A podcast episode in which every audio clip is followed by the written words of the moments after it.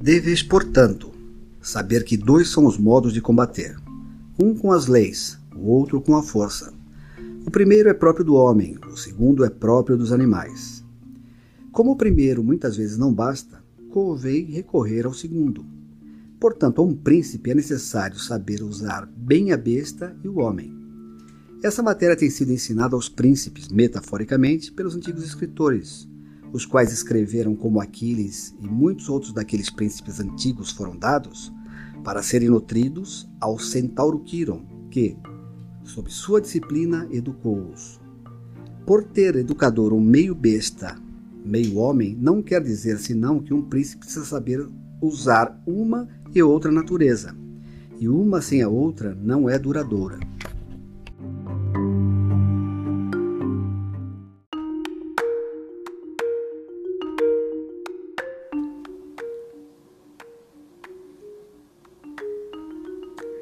Por séculos, Maquiavel tem sido chamado de professor do mal. Mas o autor do Príncipe nunca exortou o mal pelo mal. O objetivo do líder é conquistar e preservar seu Estado e, óbvio, seu trabalho. A política é uma arena onde a virtude às vezes leva à ruína do Estado, ao passo que fazer uso deliberado do que parecem ser maldades pode resultar em segurança e bem-estar. Os menos atentos esquecem que a política está em todos os lugares, não apenas nas grandes dimensões da sociedade. Encontramos política nas relações familiares, nas empresas, nas relações com amigos. Portanto, sempre estamos lidando com escolhas fáceis e difíceis. E a prudência consiste em saber reconhecer as qualidades das decisões difíceis que você enfrenta e ter a coragem de escolher as menos ruins como as mais boas. Maquiavel pode te ajudar.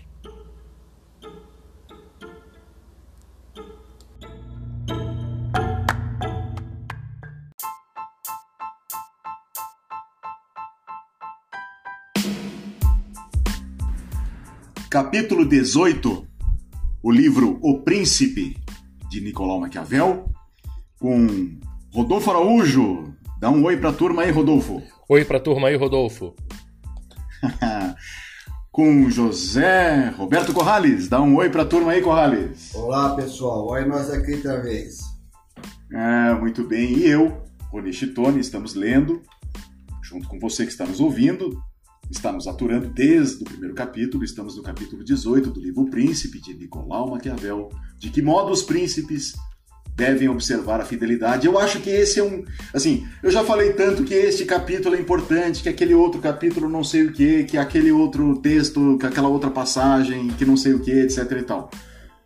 Mas aqui, né, é, Rodolfo, tem aquela famosa frase que Maquiavel disse ou não disse, e nós vamos explicar para os nossos ouvintes se ele falou de verdade, os fins justificam os meios. Mas antes disso, Rodolfo faz o nosso disclaimer e diz as coisas que, enfim, as pessoas precisam saber para ficar na mesma página com a gente. Perfeito. A gente trabalha, a gente tá, tá, tem usado desde o início a edição do Príncipe de Maquiavel da, da, da editora Vozes de Bolso.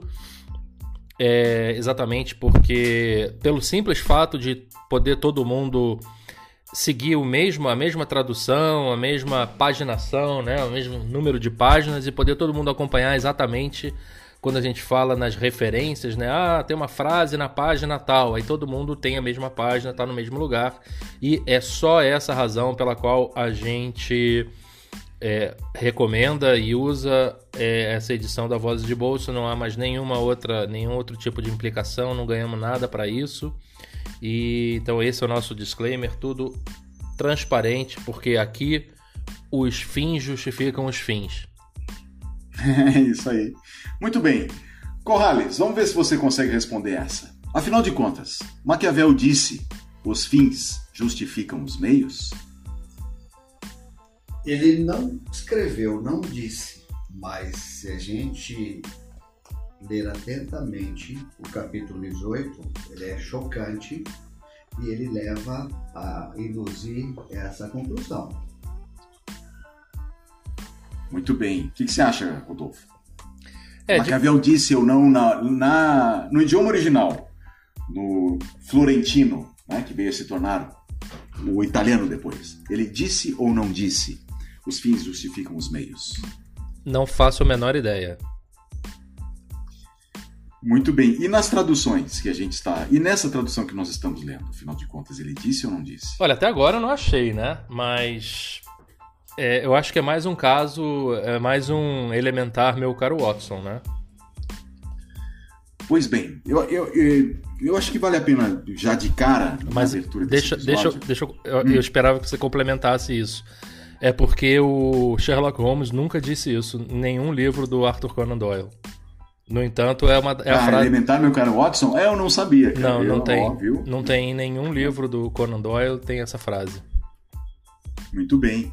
Então são aquelas coisas que surgem por conta das interpretações mal feitas, é isso? Justamente. Traduções. Na verdade, não é uma interpretação mal feita, né? Eu acho que, como o Corrales é. começou a dizer, é, ele fala isso em outras palavras, né? Só que aí uhum. é, isso virou meio que uma marca registrada do Maquiavel e sempre levando para o lado ruim, não é?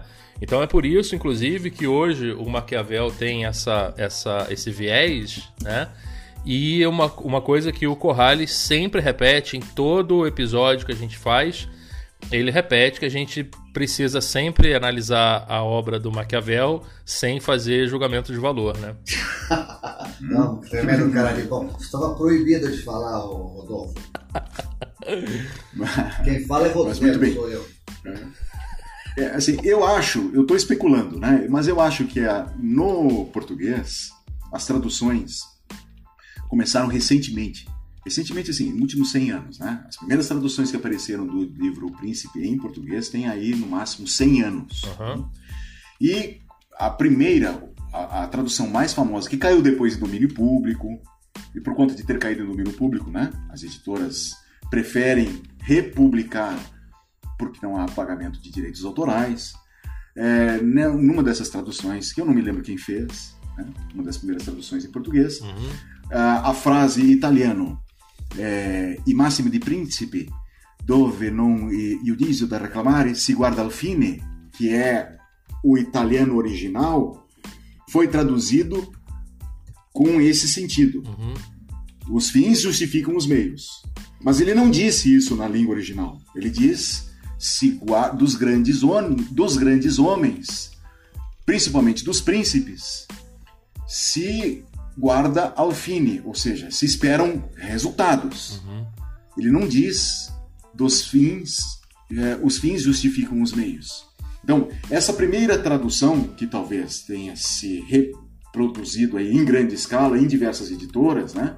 A gente conta aí, sei lá, talvez com umas 25 ou mais traduções em português, que se aproveitaram dessa, que caiu em domínio público, e essa frase, enfim, ficou no imaginário, vamos dizer, né? É mais fácil é, guardar esta frase do que a ideia original, do uhum. que a proposição de Maquiavel original. Então, assim, é verdade que Maquiavel não diz, ele não disse isso em lugar algum, uhum. que os fins justificam os meios. Mas, mas a leitura Rony, desse capítulo... Você acha, ah. acha que vale a pena essa discussão? Ele não disse, mas ele disse sim. É, tá, peraí, tá... vamos lá. É, é, é, ok, é isso que eu quero colocar é. agora para nós. Né? Ok, ele não diz os fins justificam os meios. Mas a leitura do capítulo 18, Corrales, assim, você terminou de ler e que, que o que você ficou com, a, com que ideia? Olha, eu fiquei bastante incomodado porque, cara, ele fala de dissimulação de simulação, de você romper com a sua palavra, com um objetivo, sem dúvida. Mas isso dá um mal-estar bastante grande, especialmente para mim, porque uma palavra é uma coisa bastante séria, né? E nós estamos tentando extrapolar aqui para o mundo dos negócios, onde normalmente se reclama que não há palavra no mundo negócios e a gente está procurando aí dar mais ética nas negociações, ele, poxa, cancara que não é bem assim. Então, eu acho que esse negócio de ética nos negócios é um pouquinho de modinha atualmente. Porque de verdade alguém vai romper o combinado para atingir determinado objetivo, bom ou ruim, não me importa. Mas isso acontece no dia a dia, sim. Isso dá uma incomoda bastante, para mim incomoda bastante porque eu não gosto de romper em hipótese alguma. Mas existem artifícios que eu sei que as pessoas usam para fazê-lo, para que ninguém desconfie que você o fez. O que você acha, Rodolfo? Assim, depois Olha... de ter lido o capítulo 18, passando, passando por cima dessa frase que nós vamos ler a seguir, uhum. É, a ideia dos fins justificam os meios, mesmo que Maquiavel não tenha dito, se fica ou não a teu ver, sim, subentendido, né? Uhum. E ele tenha isso, que ele teve essa ideia quando escreveu esse capítulo 18. De que modo os príncipes devem observar a fidelidade. Não, para mim tá muito. Acho que assim, a gente pode já deixar aqui combinado que ele disse isso, né? Eu acho, na minha visão, sim. Eu acho que é, é uma boa. Como eu, como eu falei no começo, é, uma, é um bom resumo das ideias desse capítulo, embora o livro não seja só isso, tá? E é, eu, eu acho o seguinte, o, o Corrales, o, o, Rony, você tem às vezes, né? É, eu tenho um, um, um exemplo bastante é, forte aqui, que é o seguinte: o, um autor que eu gosto muito, que é o Cialdini, ele escreveu um livro sobre persuasão em que ele, escreve, em que ele relata todos os truques que os vendedores usam para persuadir as pessoas, tá? Uhum. E esse livro foi escrito é, quase 30 anos atrás e teve muita reclamação das pessoas dizendo que aquilo era um manual para enganar os outros, não é? E aí o próprio Cialdini, ele, e ele só falou isso recentemente, ele disse o seguinte: a minha intenção era outra. A minha intenção era que isso servisse como uma defesa para as pessoas, tá? Então, é, eu acho que quando o Maquiavel ele traz essa essa essa descrição, o que ele está dizendo, o que ele está fazendo é o seguinte: ele diz assim, o mundo é assim, as pessoas são assim, isso vai acontecer. Então, previna-se e comporte-se de acordo, né? Então é o seguinte, ao mesmo tempo que a gente eu também acho é, é, é, é incômodo. Tá bem, ok. Deixa eu, te, deixa, eu, deixa eu interromper o teu raciocínio e fazer uma provocação. Você está dizendo assim, tá bom, então previna-se e haja de acordo. Uhum. Né? Tá bom, mas o, o propósito talvez aqui, não sei se cabe ou não, mas levantar essa discussão de uma maneira tão explícita. Mas será que o nosso propósito enquanto enquanto estamos lendo e comentando o livro Príncipe é advertir as pessoas que estão nos ouvindo para que elas aprendam as artimanhas, né? Essas artimanhas e esses subterfúgios todos que envolvem o poder e aprendam a se defender? Ou nós estamos assim, implicitamente sugerindo, olha, você quer subir na escada do poder e alcançar assim os píncaros, né? Das uh, do, do, uh, mais mais mais altos uh, da escada corporativa, então faça isso. Ah que que você, onde é que nós estamos, você acha? Nós estamos, estamos querendo nós que as pessoas fazendo... aprendam a se defender ou nós estamos querendo ensinar as pessoas em como utilizar das artimanhas e subterfúgios e tudo mais que estão nesse livrinho maldito? Nenhuma das duas opções, eu imagino, eu acho. Quer dizer, pelo menos é a minha intenção. Eu estou aqui falando, é, fazendo uma análise é, fria e crítica sobre, quer dizer, crítica ou é fria ou é crítica, né? Então eu acho que é crítica sobre é, as, as o, o, conteúdo do livro e só que cada pessoa vai fazer o uso que achar por bem. Então é, e, e, assim tem sido com a maioria das obras. Você tem, é, o, o, por exemplo, eu li um livro agora da, da Maria Konekova que fala sobre golpes, né? E eu tenho certeza que tem um monte de gente que vai pegar aquilo ali e vai, vai tentar aplicar no mundo real. Então, é, cada um faz o, uso que achar apropriado e, e, e ponto final, né? Agora, é, eu acho que isso é muito mais uma descrição da natureza humana e olha, as coisas acontecem assim. Ah, mas é feio. Não importa, é assim que acontece. É feio? É, é feio. Mas é assim que acontece. E, e, e aí você entra naquela discussão do, do greater good, né? do, do do fazer o bem maior através de um pequeno mal. Né? Então, é, e, e, e, certamente eu acho que a colocação do Corrales quanto ao desconforto, é, eu acho que ela já diz tudo, tá? Porque em determinadas situações você vai precisar fazer isso e eu acho que você mede talvez a, a o, o, caráter, a, a pessoa e tal através do grau de desconforto que ela sente, porque ao mesmo tempo vai ter gente que vai fazer isso vai falar, pô, caguei se, se tá certo ou tá errado, é bom para mim e vambora. Ô Corrales, você acha que o que o, você acha que o que o Rodolfo está falando vai vai ao encontro da seguinte frase que está no, deixa eu ver, parágrafo 1, 2, 3, 4, 5, no quinto parágrafo do capítulo 18 de modo os príncipes devem observar a fidelidade, a última frase do quinto parágrafo do capítulo 18, que diz assim: E também é preciso que ele tenha o ânimo disposto a mudar-se segundo o comando dos ventos da fortuna e as variações das coisas, e como acima se disse, a não abandonar o bem, podendo, mas saber entrar no mal se necessário. Primeiro, explica um pouquinho para a turma que está nos ouvindo e para nós também o que você entende por essa frase, se ela vai ao encontro do, do que o Rodolfo acabou de falar em relação ao mal-estar, né? Não, eu, eu, eu acho assim. O, o, o Rony, dá, dá, o, dá a referência de novo. Qual página? É, eu estou com a versão digital aqui, ah. é no capítulo 18. Claro. De que modo os príncipes devem observar a fidelidade. Uhum no, no parágrafo 1, 2, 3, 4, 5, no quinto parágrafo do capítulo 18, a última frase que está na página, dá uma olhadinha aí para mim. Eu não estou achando esse. Página 79, 79. E também página 79. 79. É, tá mais ou menos 7, no meio 9. da página. É, ela, ela tá onde, Rodolfo? E há que você entender é, é a última frase de, da, da do, do, do primeiro parágrafo. E, e, também é preciso que ele tenha o ânimo isso. disposto, né? Isso, então, isso. olha, voltando aqui, é o seguinte, o Rodolfo está adorando um pouco a pílula. Ele está com extremo mau caratismo aqui, o Maquiavel, dizendo o seguinte, cara, é assim que tem que fazer. Ele não está simplesmente retratando o que é o que se faz, ele está aconselhando a fazer.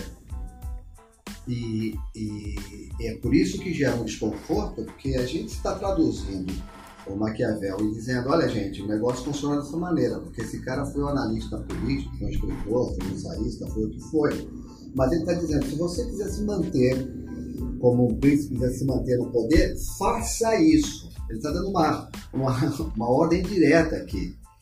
E sabe o que eu quero dizer para vocês? É que apesar de todas essas condutas éticas e morais que permeiam as novas organizações, as pessoas fazem isso sim disfarçadamente. Tudo bem que ele é, é uma leitura de 500 anos atrás, mas ela se aplica hoje apesar de. E as pessoas fazem e elas encontram mecanismo de fazê-lo de uma forma que não pareça antiética. Eu posso dar exemplos disso, né? É. Então, é, é, a gente está adorando a pílula, gente. Se nós estamos ensinando as pessoas, ou tendo a pretensão de dizer às pessoas como é que se maneja uma empresa, como se maneja um negócio, e os ensinamentos de Maquiavel são importantes, o fato é o seguinte: sim, aplique, dissimule, minta. É isso. E as, e, e as empresas fazem isso sim hoje. De que forma? Muito disfarçada e como ele mesmo eh, diz, você tem que fazer de forma que ninguém assim o perceba. E você tem que parecer justo Sabe, e leal. É, deixa, deixa eu trazer aqui um, um uma informação que acho que vai, vai levar a nossa discussão para um campo bastante interessante. Porque, assim, primeiro, eu acho o seguinte, não sei se vocês vão concordar comigo. Primeiro, essa frase, os fins justificam os meios, não é. Além de não ter sido uma frase que Maquiavel escreveu, né, vamos imaginar que ele tenha escrito isso, tá bom? Vamos imaginar que ele tenha escrito isso. Mesmo, mesmo assim, eu não acredito que essa seria a principal frase ou a principal ideia do capítulo 18. Tá bem, acho que essa fica em segundo plano. Ela, é, ela pode ser chocante, a tradução foi mal feita, acabou no imaginário, as pessoas conhecem Maquiavel, as pessoas que não leram, melhor dizendo, conhecem Maquiavel por uma frase que ele não disse. Mesmo assim, mesmo que ele tivesse escrito, ainda, ainda digo que essa não é ou não seria a principal frase desse capítulo. Acho que a principal informação desse capítulo é o seguinte: os homens são tão simples, está lá na 1, 2, 3 ter, no terceiro parágrafo do capítulo 18, deve ser a página 78 aí, Rodolfo? 78 ou 77, né? Não, Como é que é? Terceiro Começa. parágrafo. Como é que, como é que Tá. Começa? os homens São Ah, tão os simples que obedecem homens- às necessidades presentes, que aquele que engana encontrará sempre quem se deixa enganar. Essa é fantástica. Os homens são tão simples, tanto obedecem às necessidades presentes, que aquele que engana encontrará sempre quem se deixa enganar. Eu acho que essa é a ideia principal do capítulo. E aí eu vou me lembrar, Rodolfo vai conseguir falar muito melhor que eu, do Paul Ekman, né? Uhum. que é, enfim, tem um trabalho aí formidável a respeito do comportamento humano Uhum. e é um dos pioneiros, inclusive, na pesquisa da mentira. E ele, diz, ele disse uma certa vez, eu me lembro disso, ele disse uma certa vez o seguinte, que o engodo, ou a mentira, né, é um componente tão central em nossas vidas que compreender melhor esse fenômeno é algo importante para quase todos os assuntos humanos. Olha o que o sujeito está dizendo, né? ou seja, um pesquisador Uhum. né, que construiu uma carreira importante, né, consagrada, sobre é, es- esses, esses, essas artimanhas humanas. É, para quem, pra quem não tá interpessoais, ligando né? o nome à pessoa, é o, é o pesquisador que inspirou aquele seriado Lie to Me, que foi com o Tim Roth. Isso aí. E ele diz que a mentira é um componente tão central, então, em nossas vidas que compreender melhor esse fenômeno é algo importante para quase todos os assuntos humanos. Rodolfo, você concorda comigo que essa é a frase que faz sentido no capítulo 18 como frase principal? É, então, eu acho. é, hum, eu, eu acho que essa frase ela é muito. Ela é muito é, interessante, ela é muito ilustrativa, né? E ela fala muito sobre a natureza humana, né? Eu acho que é quase é, o prelúdio daquela do P.T. do P.T. Barn, Barnum, né? Que a cada momento nasce um trouxa no mundo. E mas, de novo, eu acho que é, é assim, é como uma das tantas constatações fortes do, do Maquiavel, né?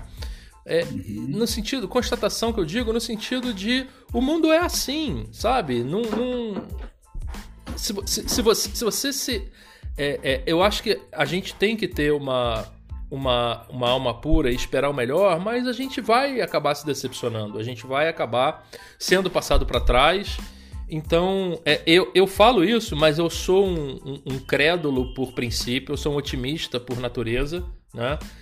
E, mas a gente tem que ter é, essa consciência e essa noção, né? Então, então assim, é, o, o- Corrales falando sobre como as empresas funcionam, eu acho que muitas vezes você tem uma ideia ou você tem alguma, alguma ação que você precisa fazer que é claramente antiética ou é claramente é, ruim, só que você tem um departamento inteiro é, ocupado em criar cortinas de fumaça e faz a mesma coisa, exatamente a mesma coisa, só que de uma maneira que todo mundo acha lindo. Mas no Ô, fundo é, Rodolfo, é- é- Rodolfo, Oi. E, eu, e onde que enfia o código de ética das empresas? É brincadeira, Oi? então? A gente enfia o código de ética onde das empresas? Que todo mundo, você chega na recepção, tem um código de ética daquele tamanho, falando justamente o contrário. É, cara, Tô a, a, a Enron tinha. pra, pro mundo real, cara. A Enron onde? tinha um código de ética lindo, cara. Tem tinha. empresa que. Eu entro numa empresa que tem, tá escrito lá, tem o nosso credo. Ó, Olha, Então, quem está nos ouvindo, quem a está Petro- nos ouvindo não pode ficar, quem está nos ouvindo não pode ficar assustado, porque a, A tá Petrobras, perdendo. a Petrobras Ah, tem não. um código de ética, a Odebrecht, a Odebrecht tem um código de tem- ética, tem e são Todo lindos. mundo tem seu código de ética. Tem, Por quê? pois é. Porque exi- existe o código de ética, nós nós estamos dizendo o seguinte, olha bicho, é, mas não vale muito não. Não vale muito, quando você, eu trabalho com serviços, eu tenho que assinar cada documento que eu tenho ética para trabalhar com aquela empresa. Que fazer, o, que, o que é isso, cara?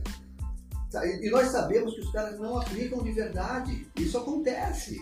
E eu não estou dizendo Mas que a o- empresa seja diferente, eu estou dizendo que. Mas não aplicam de verdade uma- porque ética custa caro? Não, Hein? mas Não aplicam de verdade por quê? Porque Porque ética custa caro, Não, Corrales? Responde, responde, responde aí. Não, ética, ética, ética custa caro, sim. Vamos lá. E é hipocrisia. Se você Claro que custa caro. Pô. Ética custa caro. É Custa. Agora, e, Ah, e outra Não coisa é o faz seguinte. negócio com ética. 100%. Outra coisa é o seguinte, ô Corrales, é, Corrales e Rony, ética custa caro e, e, e principalmente nenhum código de ética é capaz de prever todas as situações que as empresas e as pessoas passam, principalmente as pessoas. Então, é, você, a- a- a- não, não tem como você colocar ali tudo que vai acontecer com uma empresa e prever todas as situações. Então, em muita, na maioria das situações, eu diria, vai chegar um momento em que alguém vai ter que fazer uma interpretação. Alguém vai ter que olhar para aquilo e, e a lei, se você olhar, é, o- a pessoa que pede a condenação e a pessoa que pede a absolvição, os dois usam por base a mesma lei, não é? A pessoa que diz que, uma- que, que um, um paciente tem que ser internado num manicômio e outro que diz que ele pode ser liberado, estão usando o mesmo livro-texto, tá? Só que são interpretações diferentes. E aí, é, e é, é- é claro que assim, é, os grandes desastres financeiros começam daí. E a partir daí criam-se novas leis, não é? Aí, ah, então a gente agora tem que prever isso aqui. Porque assim, você tem um, um código de lei perfeito, você tem um código de ética perfeito, você tem um código tributário perfeito. Porra, aí inventa um Bitcoin. Fudeu, acabou tudo.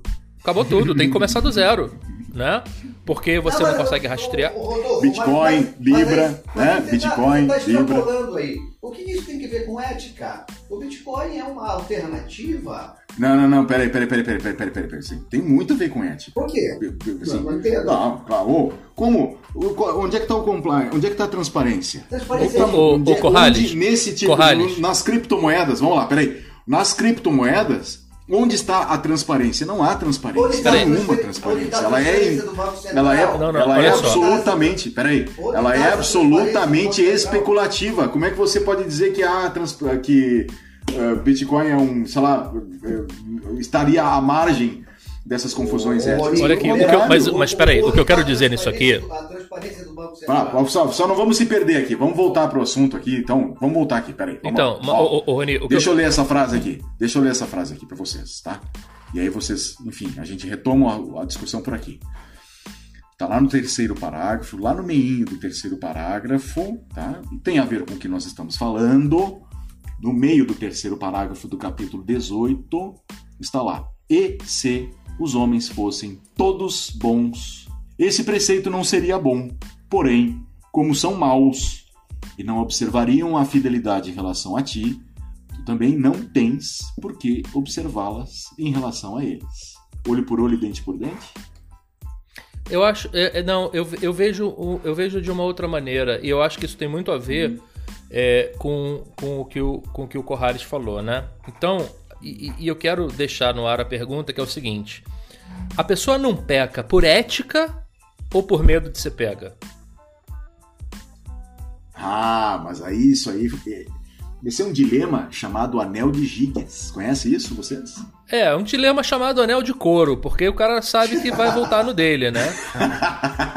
Então, é, ah, não. eu, eu acho, eu acho que peraí, a, a peraí, base. Deixa, deixa, eu- eu- deixa a piadinha de lado e tem que contar um pouquinho dessa história. Vocês conhecem isso? Não, o mito não, do não. Anel de Giges? Ou Giges, não sei como é que é a pronúncia disso. Conhecem isso ou não? Não, não conheço. enlighten us. Tá bom. Então, é assim, é, Platão escreveu um livro não chamado República. E nesse livro ele conta a história do, de um pastor que só fazia boas aço- que só fazia boas ações e que trabalha e, e esse pastor ele era é, ele era como é se diz É, súdito de um rei, né? Até que um certo momento, enquanto ele estava pastoreando o rebanho dele, teve uma grande tempestade e um terremoto e um, um buraco se abriu embaixo dos pés dele e ele caiu dentro desse buraco. E quando ele cai, ele, ele se dá conta que ele cai em cima de um, de um grande tesouro.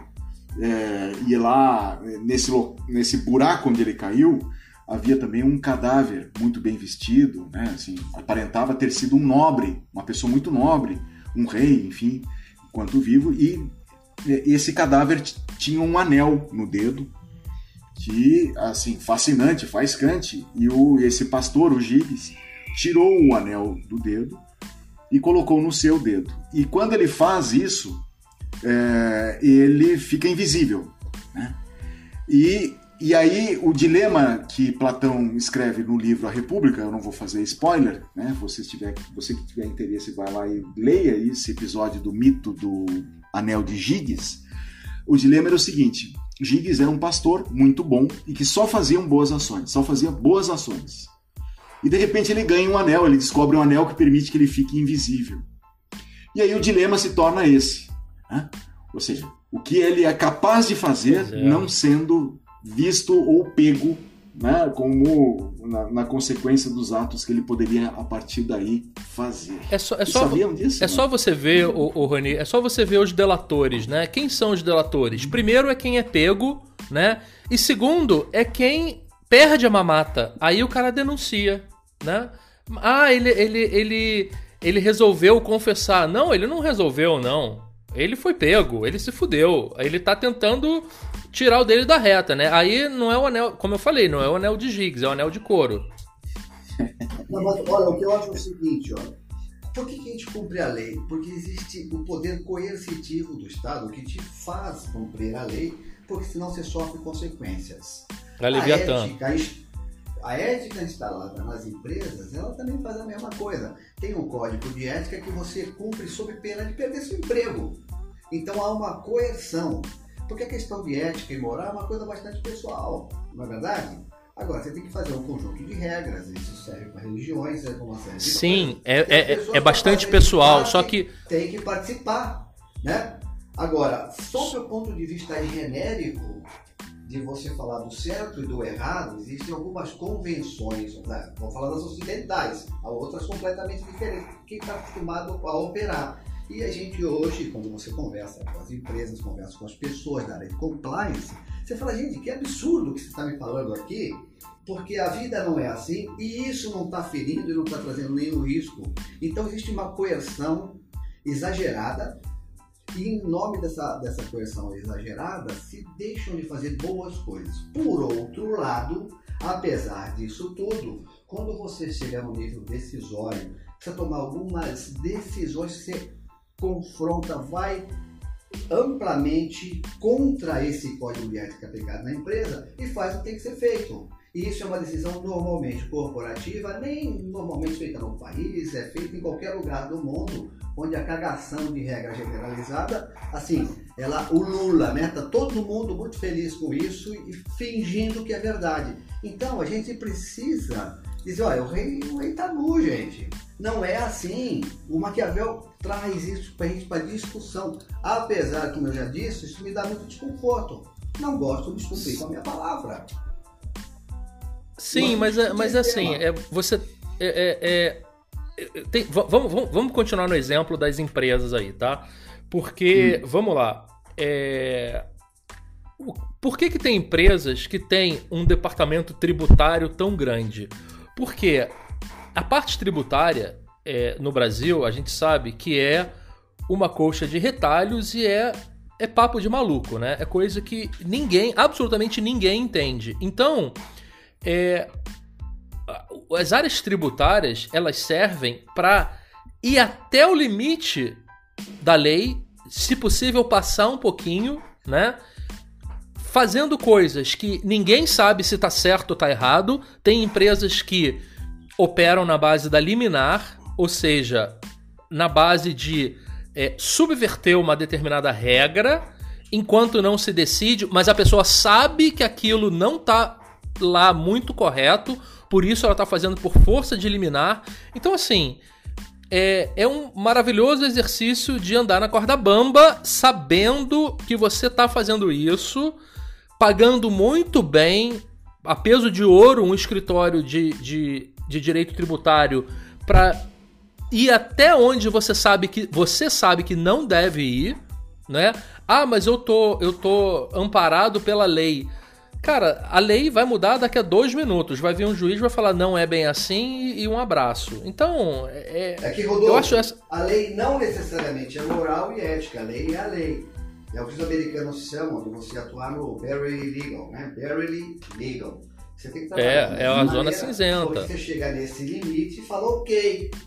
Você pode questionar. Pois é, mas só de, Porém, só de você só de você chamar de barely legal, você sabe que não é entirely legal. Então. É barely.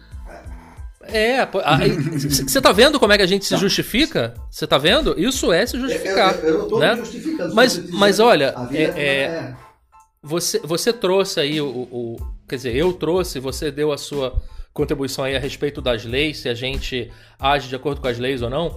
É, aliás, se o nosso comportamento é ético porque é ou, ou é por causa das leis, tem um, tem um livro é, sensacional do Dan Ariely chamado The Honest Truth About Dishonesty. É, About what? Eu recomendo. About como é que tá? É em português, Rodolfo. A, a, mais pura verdade sobre a desonestidade. Uma coisa assim, algo que o vale. Tá. É, o, é o penúltimo livro do Daniel. Ele lançou um esse mês agora chamado Psicologia do Dinheiro. Mas o penúltimo dele trata de, de desonestidade. E ele, e ele fala uma coisa que eu acho muito bacana, que é o seguinte. É, para que, que o, o, sujeito tranca a bicicleta dele? Para que, que o sujeito tranca o armário na academia? não é por causa do ladrão, é por causa do, o, da outra, do colega dele que, cara, vai ver um armário aberto, vai ver lá uma carteira, vai ver 100 reais, vai... e o cara vai, pode ter a tentação de pegar. Então, o que ele diz é o seguinte: a maioria, a gente tranca a porta de casa para quê? Não é pro. O ladrão, se ele quiser, ele vai arrombar um cadeado, ele vai arrombar uma porta e ele vai roubar.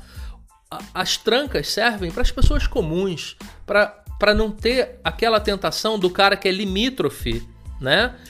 De se justificar e de falar, cara, eu achei esse dinheiro, né? Então, é, eu acho que tem muito a ver, sim, com é, o medo de ser pego, tá? Eu acho que muitas das coisas a gente é, se limita, não, não só pelo medo de ser pego, não é pelo medo de ser preso, não. É pelo medo de ser visto como desonesto. Aí eu concordo que a gente ainda tem, apesar de tudo, um certo apreço pela imagem de honestidade que a gente passa, né? E talvez ah, peraí, isso seja uma um freio. Deixa eu extrapolar o que você acabou de falar. Então, deixa eu extrapolar. Então você está dizendo assim, ah, ainda há, ainda há ou pode ser que haja Extrapole, em, grande, em grande medida, em grande medida, uma preocupação com o valor da imagem que a gente passa. Sim, é isso que uh -huh, você está dizendo, não é? Uh -huh. Tá bom. Então deixa eu extrapolar e pensar da seguinte maneira. Isso é o anel de Giggs, concordo 18, contigo. Isso, isso é, é, é total, é? isso é total o anel de Giggs. Ah, pronto, é isso aí. Uhum. É, então, é, em função do capítulo 18, dessa mensagem, capítulo 18, né, que eu acho que vocês estão concordando comigo, que exatamente estão nessas duas frases, né? Primeira, na primeira frase do, da, do terceiro parágrafo, no meio do terceiro parágrafo, a primeira ideia que diz assim: E se os homens fossem todos bons, esse preceito não seria bom, porém, como são maus e não observariam a fidelidade em relação a ti, tu também não tens por que observar em relação a eles. Essa é a primeira frase. A segunda, também nesse parágrafo, na última frase, Desse mesmo parágrafo, o terceiro parágrafo do capítulo 18 está lá. Os homens são tão simples quando obedecem às necessidades presentes que aquele que engana encontrará sempre quem se deixa enganar. Vou extrapolar a tua ideia, Rodolfo, fazendo uma provocação para vocês dois. Então vocês acham que superestima-se o valor moral de se dizer a verdade? Olha. O silêncio. o silêncio diz muita coisa. Subestima-se o valor moral de Não, superestima-se. Ah, superestima-se o valor moral de se dizer a verdade? Não tenho a mínima dúvida, cara. Eu, eu, você está certinho, é isso mesmo. A verdade, a verdade é superestimada, você acha, Corrales? Eu acho. Se dá um valor absoluto. Se você for pensar nas pequenas mentiras que todo mundo fala todo dia, desde criança, qual foi a última pequena mentira que você contou pra tua esposa, Colar? Que eu sei mulher. Que ela fez o corte de cabelo e ficou muito bonito? Como é que é? que ela fez um corte de cabelo e você é, reparou que ela ficou muito mais bonita? Pois é, quando você fala assim, esse vestido tá bom, você nem olhou o vestido e falou, não, tá ótimo. Quer dizer, cara, isso aí é o dia a dia. Não, tem uma, tem uma pior que ele tem, conta para ela, que ela, ele cara. fala o seguinte, seu, ele fala assim, seu marido é muito elegante. mentira, né, cara? Não, é, eu tô falando dessas pequenas, isso é insignificante, hein? Vamos falar do dia a dia é. mesmo, vamos falar do dia a dia dos teus negócios, das tuas relações, as coisas que você aumenta, que você inventa. E quem não faz isso deve estar tá morto. Mas o Corrales, aí eu não tô, aí eu não tô entendendo, cara. Você, você começou esse capítulo fazendo uma, uma ode à honestidade e agora tá falando isso? Não, não, não, não, não, não. Eu tava falando de outra coisa. Eu tava falando de outra coisa. Eu tava dizendo o seguinte: você. Você tá vendo como a gente relativiza isso? Não, não, não. É muito relativismo. Mas, mas é muito, há muito relativismo aqui assim, envolvido. A, Nossa. Ninguém é muito consegue viver eticamente todo o tempo. Existe uma ditadura dos códigos de ética. Mas e os códigos de ética, Corrales? Tá? Mas e os códigos de ética? É disso que eu estou falando. Existe uma ditadura desses códigos de ética, que elas são, na minha opinião, sim, esse é um absurdo, mas é, a questão não é essa a discussão. O que eu quero dizer é o seguinte: é confortável você fazer um acordo de negócios, e é a primeira coisa que me incomodou, em cima de sua palavra, e você mudar descaradamente, descaradamente, porque essas mentirinhas, essas mentiras são mentiras que você não sabe. Agora, quando você fez um acordo de negócio, você mudou essa, essa ordem, essa regra, você descaradamente está fazendo isso. E aí o Maquiavel fala assim, você tem que fazer assim. Essa é a minha questão. As mentirinhas são a do dia a dia, cara. Essa tá, vamos lá, deixa, mas... deixa, eu, deixa eu trazer isso aqui. É, é, a, a valor presente? A, não, não na prática. valor presente. Se você trouxer a valor presente, de... foi embora, cara. Deixa, deixa eu trazer aqui. Não, não, não. Eu. Trazer valor presente, puta, é uma expressão que eu acho que, cara, puta, se a gente trouxer valor presente, não fala nunca mais. Tá bom. Peraí, peraí, peraí. Vamos, só vamos fazer o seguinte: ó. vamos fazer um intervalo, rapidinho, já voltamos, tá bom? Valeu.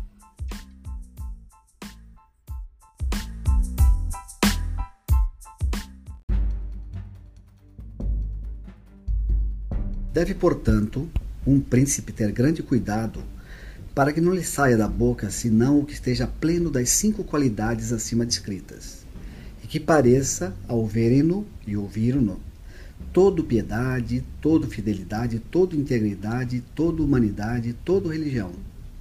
E não há coisa mais necessária que aparecer ter esta última qualidade.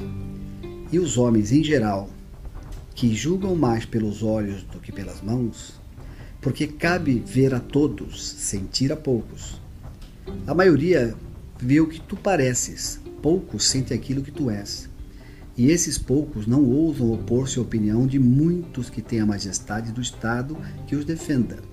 E, nas ações de todos os homens, e sobretudo dos príncipes, não há juiz a quem reclamar. Cuida-se o fim.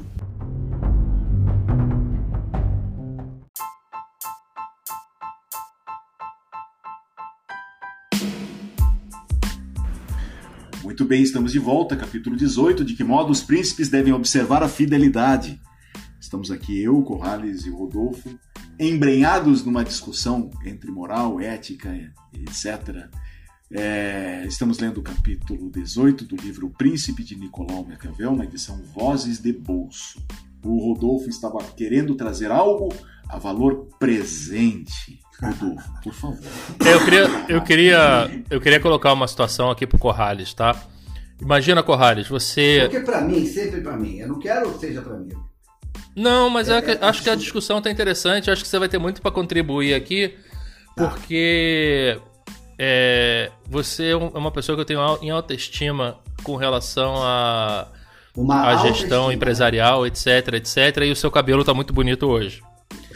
É, a situação é a seguinte: você senta com um funcionário seu e promete uma, uma promoção para ele. Ah, porque é, sua, sua performance tem se destacado, você tem sido excelente e vai abrir uma posição aqui na empresa e você vai ser o novo gerente, você vai ocupar essa cadeira, etc, etc, etc. E vai ser assim, tá? Aí, no dia seguinte, no mesmo dia, vem uma ordem da, da do dono da empresa, de quem quer que seja, que não vai ter mais isso. E aí, cara, você deu a sua palavra pro sujeito, e agora? Pois é, é bom ou é ruim?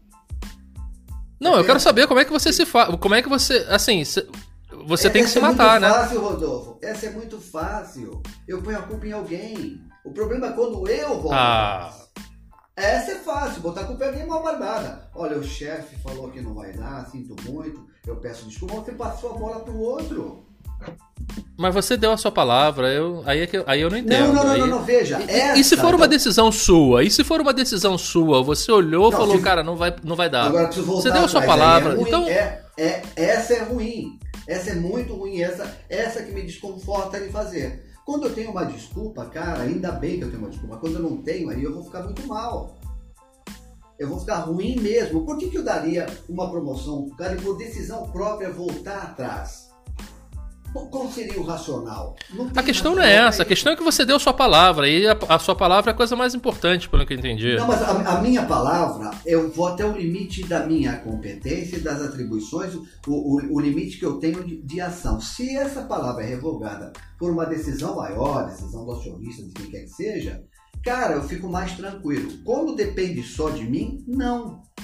Como você fazer Fica- o acordo Ah, entendi. Ah, então, Então- peraí, então então, se- peraí, só um se te mandarem você- descumprir a sua peraí, palavra, você, tá- tá Você ok. está dizendo, Essão, que você prefere terceirizar, a- terceirizar esta responsabilidade, é isso? Exatamente. Exatamente. Ah, e aí você fica mais confortável, é sim, isso? senhor. Sim, senhor. A vida como ela Ah, é. hein? beleza. É tipo, Ok. é- não, é, é- e, e assim é o seguinte, Pronto, é é, é assim o, que ca- é, começa, o, é o é assim carrasco, que né? começa. O carrasco funciona É assim. assim, é. Não sou é, eu que tô é matando. assim que começa. É, é assim que começa. Assim, ó, eu não tô fazendo, só tô cumprindo ordens. É assim Não, que Mas começa. veja, você pegou um exemplo muito tranquilo, Rodolfo. Vou te dar um difícil. Vou dar pro outro. Vou, eu vou dar pro Rony. Rony, o caso é o seguinte: você fechou um acordo com o fornecedor seu, tá tudo certo, assinou o contrato, né? E, e determinada. e por alguma razão estratégica, que depois de ter assinado esse contrato, se analisando toda a conjuntura de negócio, chegou-se à conclusão, maquiavelicamente, que esse fornecedor pode ser um problema seu no futuro. Então, nesse momento, a melhor decisão é não cumprir esse acordo. Não cumpra, porque o teu objetivo é garantir que você não vai se estrepar daqui para frente. O que você faz? Não cumpro, sim. Não, não cumpre. É gostoso?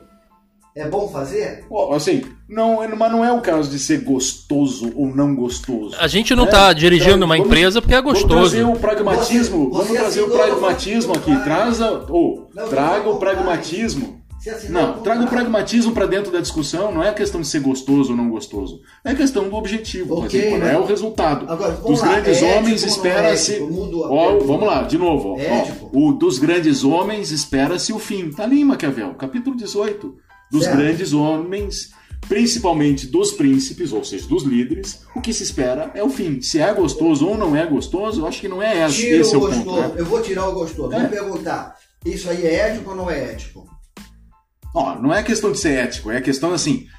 O que vale é o resultado, muito bem. O que pode comprometer o resultado? Poxa, cumprir esse acordo. Então, não irei cumprir E- o e acordo. outra coisa? O resultado não está garantido. E outra coisa, eu tenho certeza- Há, há um, e há um desbalanceamento nesse aí, há a hipótese de um desbalanceamento dos resultados. Alguém vai lucrar mais do que o devido a minhas custas. Isso, não, é, né? isso é uma questão de arbitragem. Eu estou falando de outra, que não tem nem arbitragem. Estrategicamente, Hum. você resolveu fazer isso. Quando você fala, olha, tem um desbalance entre o que um ganha e o outro ganha, você vai para a arbitragem, tem é, mecanismos formais para isso. Eu estou dizendo um deliberadamente que você fala, cara, olha, eu pensei bem, apesar de ter assinado aquele contrato, não, tem Não, desequilíbrio não, nenhum. não dá para ser ingênuo.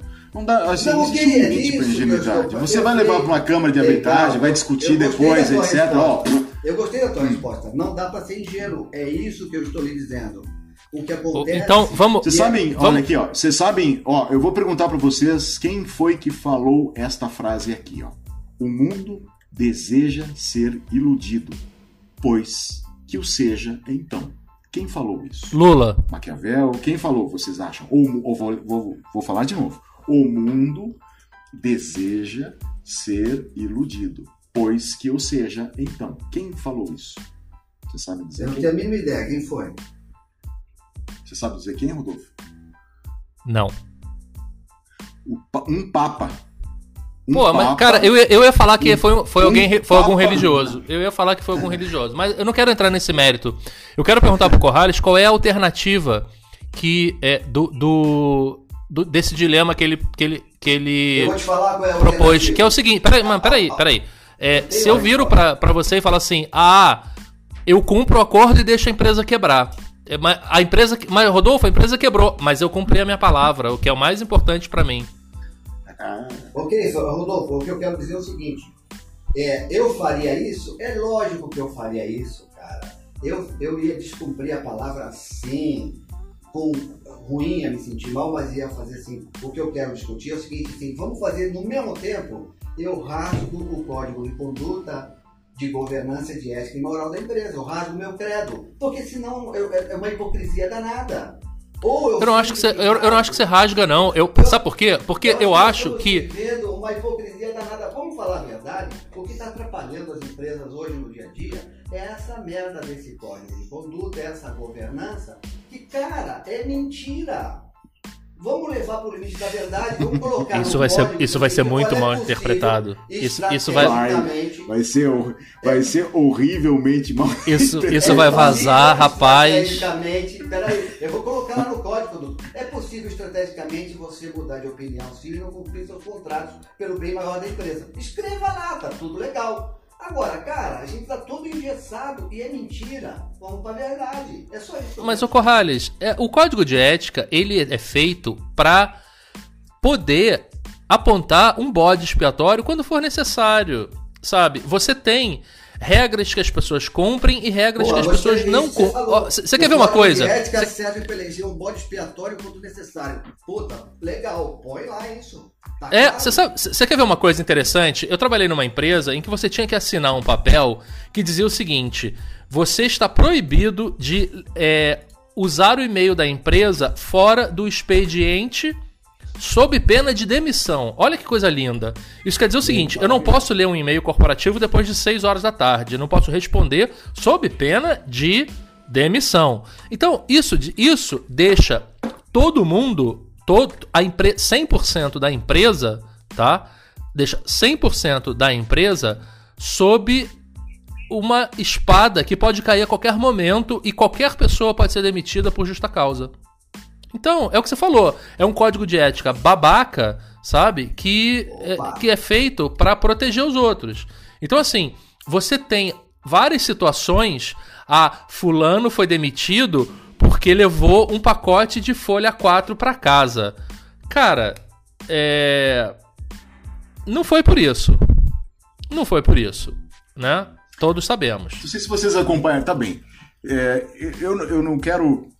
É, eu vou colocar essa provocação aqui, não precisamos discuti-la, só vamos deixar no ar aí até para que os nossos ouvintes, as pessoas que estão nos ouvindo, tenham essa, enfim, essa expectativa, mas nós não vamos conversar a respeito disso, mas cabendo do que você falou, cabendo dentro do que você falou, Rodolfo, recentemente, uma grande companhia com muito alarde, isso percorreu as redes sociais, de A a Z, demitiu um funcionário, não me lembro que cargo, enfim, porque ele fez um comentário infeliz numa rede social falando a respeito do comportamento íntimo de um, de um, de um executivo de uma outra empresa, ou seja, ele estava falando a respeito de uma outra pessoa em uma outra empresa, que não era sequer colega dele, trabalho na empresa onde ele estava. Ele fez um comentário pequeno, mas, enfim, grosseiro, etc., lá, banal, grosseiro. E a empresa onde esse funcionário trabalhava, esse que fez o comentário, resolveu demiti-lo e fez isso com um alarde, inclusive postando em tudo que é rede social. Ó, nós preferimos demitir do que ter uma pessoa assim, etc. E tal. Só que essa mesma empresa tem problemas graves de compliance, inclusive já se viu, ou, ou ainda está se vendo, com um, é, no embate jurídico de grandes proporções por condutas não exatamente republicanas em grande, em muito grande escala. O que vocês acham disso? Eu acho que a empresa quer aparecer de acordo com o, o que está na moda, né? É, é só isso, só esse meu comentário. O que eu digo é o seguinte, o nome disso é hipocrisia, é uma engana que eu gosto, nós temos que revisar imediatamente essas questões eh, de códigos de conduta e compliance para se adequar à realidade. Chegou-se ao limite ruim. Eu acho que há 30 anos atrás os negócios fluíam bem melhor sem essa praga que está assolando a humanidade dos negócios.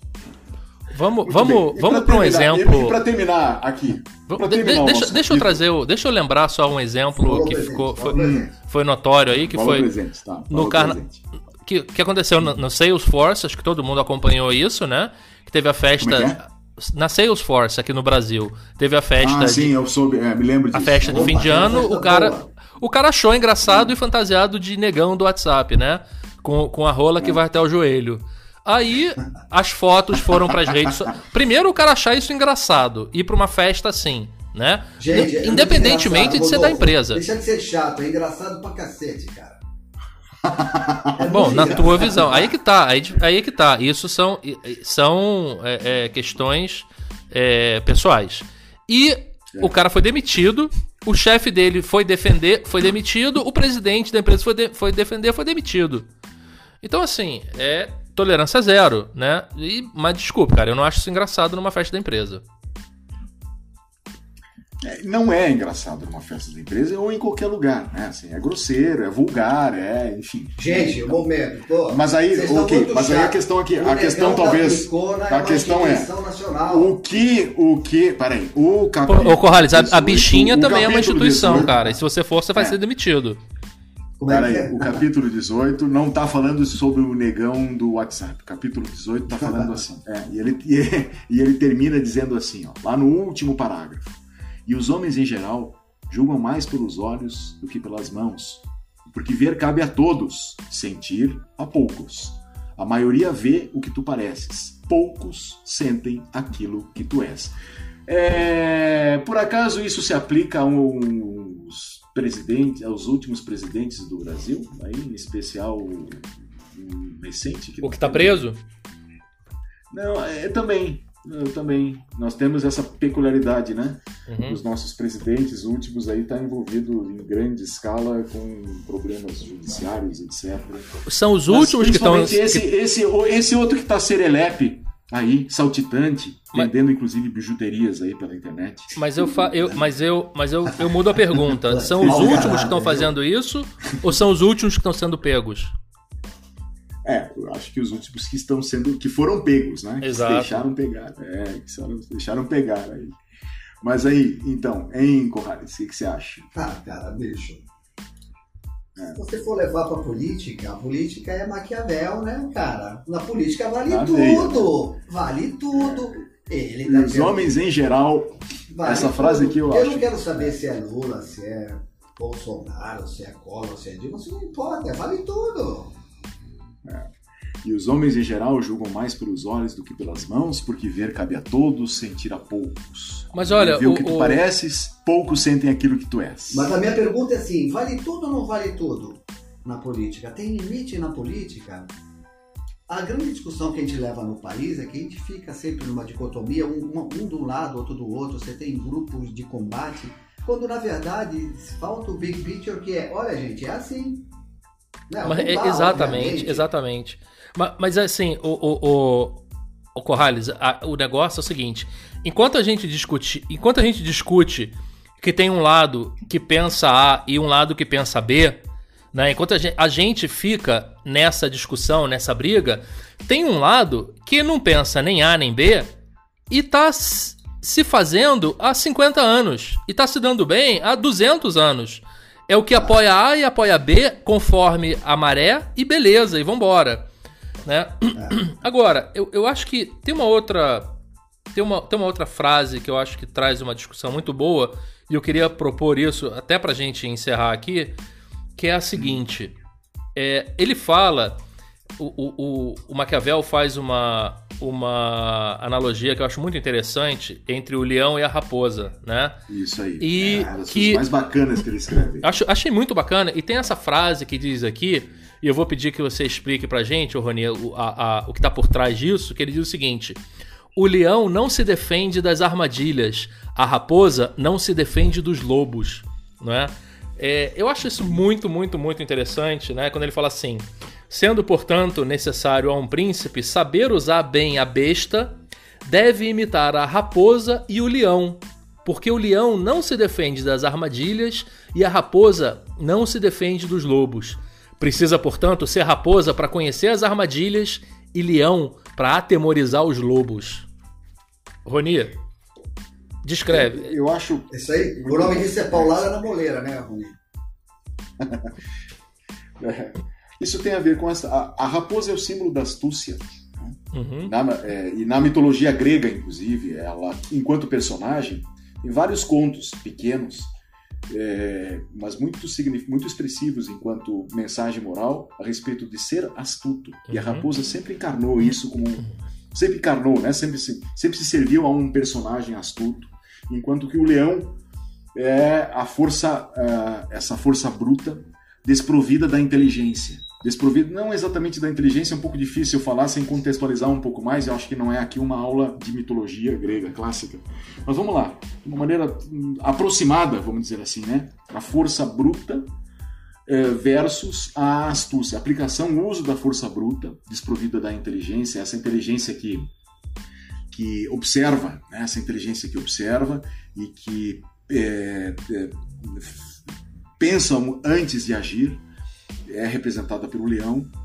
É, e a astúcia, enquanto representada pela raposa, é essa inteligência que se debruça antes sobre as coisas, antes de agir e antes de, enfim, de, de reagir.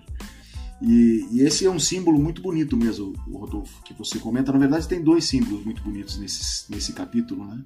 Um é esse que você fala, que é o equilibrar a força e a astúcia, a astúcia inteligente e a força bruta.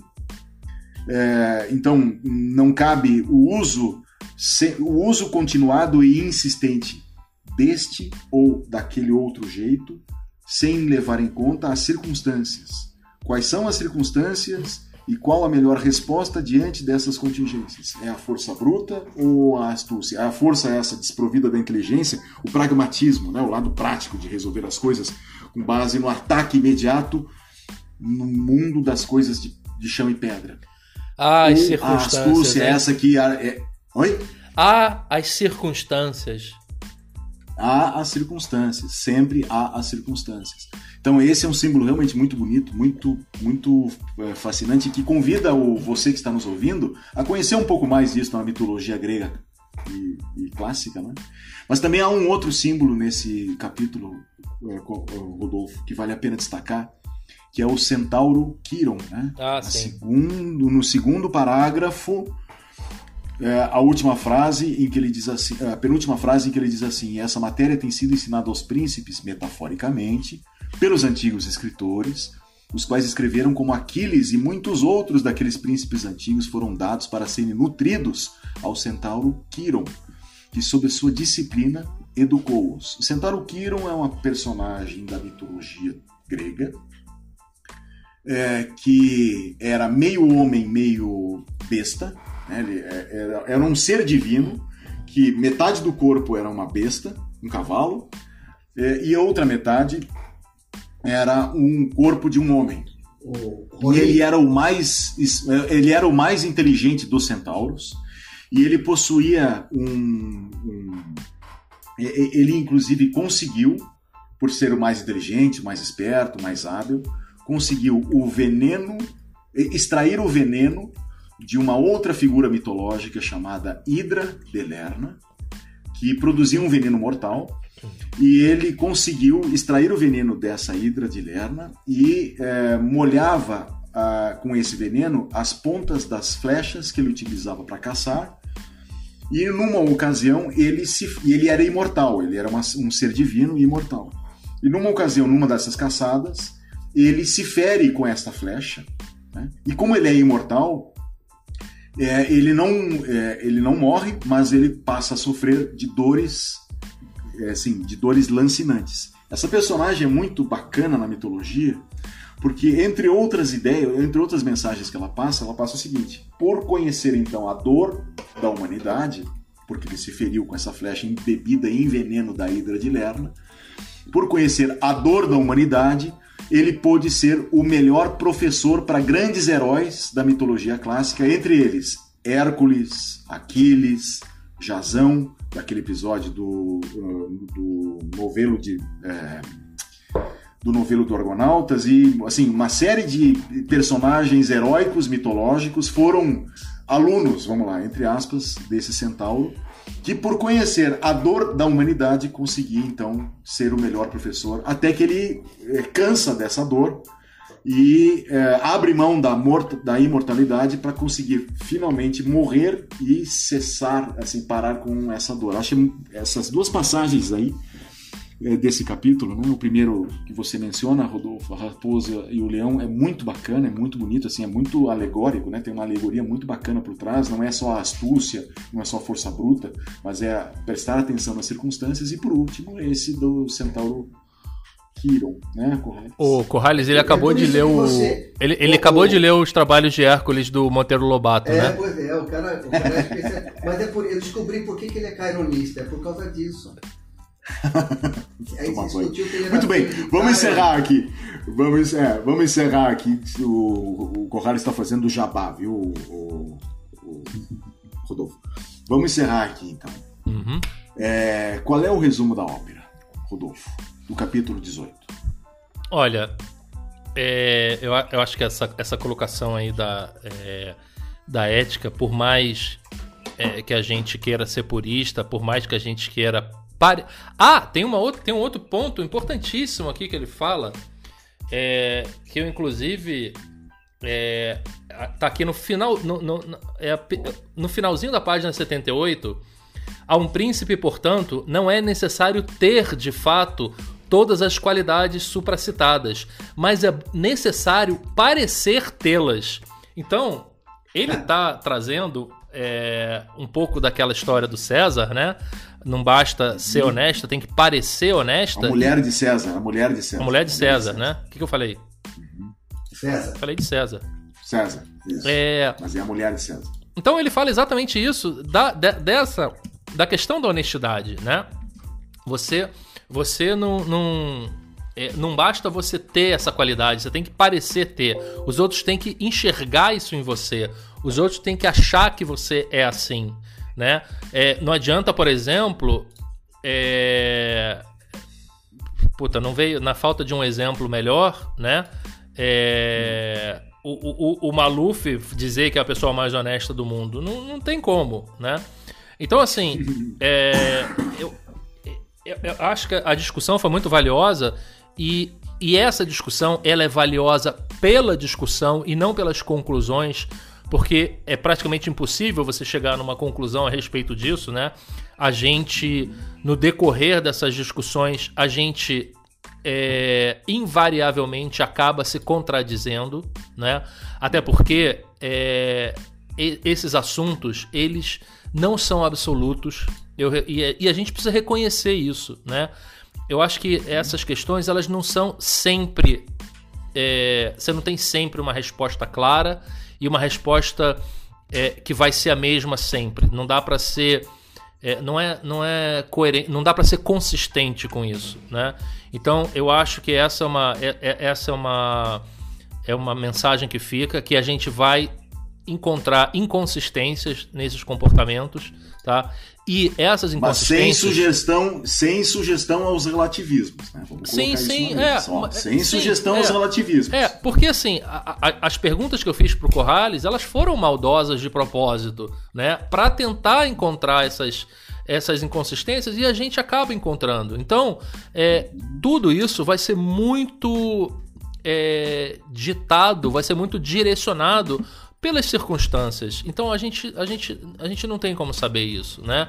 Eu acho que os experimentos do Milgram, eh, que a gente já falou aqui nas, nas é, nos vezes. podcasts, eles, eles deixam isso muito claro, eles mostram muito isso, né? Que é, coisas tão sérias quanto é, infligir o mal ou até matar uma pessoa, elas são relativas na nossa, na nossa cabeça, no nosso comportamento, por mais que a gente nem se dê conta disso. Uhum. Muito bem. Corrales. Então, a discussão achei que foi qual muito... É a, qual é a, o resumo da ópera? A discussão foi muito legal porque a gente começa a expor a verdade dos fatos, né? A relativização do que a gente usa, do que a gente segue, do que a gente aplica, né?